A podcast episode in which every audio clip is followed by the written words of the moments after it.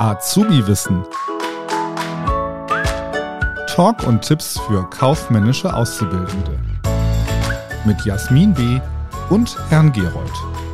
Herzlich willkommen bei Azubi-Wissen. Mein Name ist Herr Gerold und ich habe mir Personal beschafft. Und zwar ist die Jasmin an meiner Seite. Hallo Jasmin. Hallo Alex. Hat eine Überleitung. Bin ich jetzt angestellt bei dir? Du bist äh, angestellt. Äh, ich habe dich extern engagiert und äh, ja, Wahnsinn, oder? Also, was eine Überleitung zu unserem heutigen Thema. Es geht nämlich um Personalbeschaffung und zwar die interne und die externe Personalbeschaffung. Und ja, zum Thema intern erstmal, also die frei werdende Stelle wird mit Hilfe einer internen Stellenausschreibung durch eine Arbeitskraft aus dem eigenen Unternehmen besetzt. Also steckt ja schon ein Wort drin, intern. Wir nehmen unsere eigenen Leute und da sind wir direkt bei den Vorteilen. Ein Vorteil, wenn wir die Stelle intern besetzen, ist, dass wir die Mitarbeiter ja bereits kennen. Wir kennen deren Stärken und Schwächen und das ist auf jeden Fall ein Vorteil. Ein weiterer Vorteil ist, dass die Mitarbeiter sich mit dem Unternehmen identifizieren. Die sind da vielleicht schon ein paar Jährchen am Arbeiten, vielleicht äh, haben die schon oder kennen die ganzen Abläufe und äh, ja, deshalb haben wir auch dadurch einen geringeren Einarbeitungsaufwand. Ähm, das kommt ja auch noch hinzu. Übrigens, die Vorteile der internen sind natürlich gleichzeitig auch die Nachteile der externen Personalbeschaffung. Also wenn ich jetzt sage, hier, ich habe einen höheren Einarbeitungsaufwand, wenn ich einen externen Mitarbeiter einstelle, der hat natürlich äh, einen höheren als beim internen, habe ich gerade höheren gesagt. Also ein externer hat einen höheren Einarbeitungsaufwand als ein interner Mitarbeiter. So, jetzt haben wir es. Und weiterer Vorteil ist auch die Motivation der eigenen Mitarbeiter. Also, wenn ich meinen eigenen Mitarbeiter Aufstiegsmöglichkeiten biete, wenn ich denen eine Perspektive biete, dann motiviert die das. Und das ist doch eine tolle Sache. Und äh, ja, ich habe natürlich auch die Möglichkeit, Mitarbeiter extern zu finden, also externe Personalbeschaffung. Und dazu erzählt uns die Jasmin mal ein bisschen was. Genau, externe Personalwege, also Beschaffungswege, nicht Personalwege, gibt es ähm, verschiedene Möglichkeiten. Der Vorteil hier dran ist zum Beispiel, dass ich ja sozusagen Frischfleisch einstelle, jemand, der hoch motiviert ist. Ne? Bei interner Beschaffung, wenn man da mal so einen Nachteil nennt, könnte man ja auch sagen, ähm, dass man irgendwann auch betriebsblind wird. Ne? Wenn ich da mal jemand Neues mhm. einstelle, wenn das mit der internen Beschaffungswege nicht geklappt hat, dann gibt es hier auf jeden Fall verschiedene Wege. Zum einen geht das über die Stellenanzeige. Also man kennt es, ob es die Jobbörse ist, ob es irgendwo online ist, ob es in der Zeitung ist. Mittlerweile gibt es ja auch über Social Media viele Stellenangebote, ähm, Gruppen.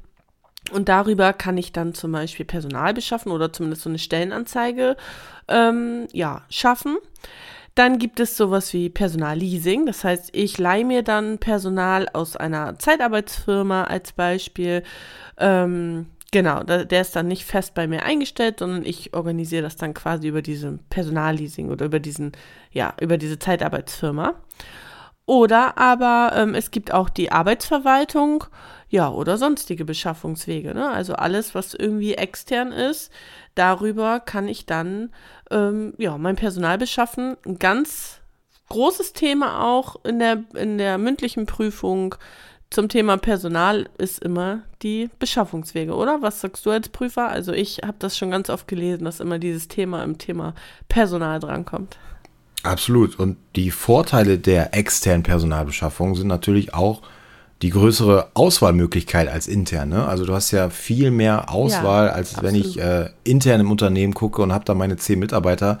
Und äh, so hast du halt, ja, kannst du halt jeden im Prinzip einstellen nach deinen Kriterien, nach deinen, äh, nach deinen Qualifizierungsmerkmalen kannst du beliebig quasi da äh, eine Stellenanzeige schalten oder die Wege, die Jasmin gerade aufgezeichnet hat, da das Personal suchen und du sagst gerade Frischfleisch, ich hoffe, wir haben die Veganer jetzt nicht verloren.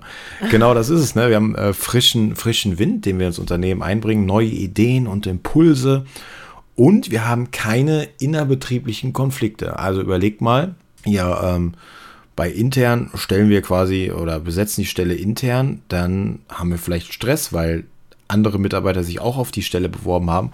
Und wenn jemand extern kommt, dann vermeiden wir vielleicht diese innerbetrieblichen Konflikte, wenn es dann mehrere interne Interessenten für eine Stelle gibt. Und ja, dann ist das Thema auch erledigt. Nachteil ist natürlich auch, äh, das wollen wir nicht unterschlagen, dass extern natürlich die Kosten wesentlich höher sind als intern. Das hat zum einen ja auch mit Headhunter oder sowas zu tun oder ja, so ein Personalberater, wie Jasmin erzählt hat. Aber in der Regel verdienen externe Mitarbeiter oder bekommen die ein höheres Gehalt als interne. Jasmin, kannst du dir vorstellen, warum das so ist? Warum bekommen externe in der Regel ein höheres Gehalt als interne? Kleine Anekdote dazu. Ich habe nach der Ausbildung zum Bankkaufmann habe ich bei der Volksbank noch ein paar Monate gearbeitet und da kam jemand externes, dieselben Qualifikationen, dieselbe Stelle und der hat 300 Euro mehr verdient als ich, habe ich nachher erfahren. Und der sah auch nicht besser aus, falls du das jetzt sagen willst. Also warum hat der denn mehr bekommen? oh Mann, mir lag es gerade auf der Zunge. Ja. Warum hat der mehr bekommen, Jasmin?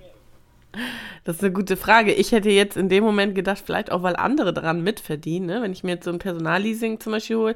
Aber dann kriegt ja die Agentur quasi mehr Geld und nicht der so ist es. Mitarbeiter. Nee, ja. Hm, nee. Das wäre eine Frage, die ich auch in der mündlichen Prüfung stellen würde. In der Regel ist es ja so, wir haben ja gerade gesagt, wir haben eine größere Auswahl an mit äh, externen Mitarbeitern. Aber im Prinzip ist es wie beim Fußball am Transfermarkt. Wenn ich unbedingt den Spieler haben will, wenn ich unbedingt den Mitarbeiter haben will, dann muss ich dem ja auch was bieten, weil ich konkurriere ja auch mit anderen Unternehmen. Ne? Ich muss dem ja irgendwie anlocken. Während der interne, der ist ja schon da. dem biete ich dann die Stelle an. Und so ist es ja leider, dass in der Regel die externen mehr bekommen als die internen. Es sei denn, die internen verhandeln gut. Also Leute, lasst euch nicht übers Ohr äh, hauen. Ohr ziehen, über den Tisch ziehen und verhandelt gut beim Gehalt. Aber das ist ein Thema für den nächsten Podcast, würde ich sagen. Gehaltsverhandlungen, da können wir genau. auch drüber sprechen. Sehr gut. Jasmin, das ja, soll es gewesen sein. Das. In diesem Sinne. Ähm, Bis zum nächsten Mal. Grüße gehen raus. Tschüss. Tschüss. Das war Azubi Wissen, ein Podcast der Marke Kiel.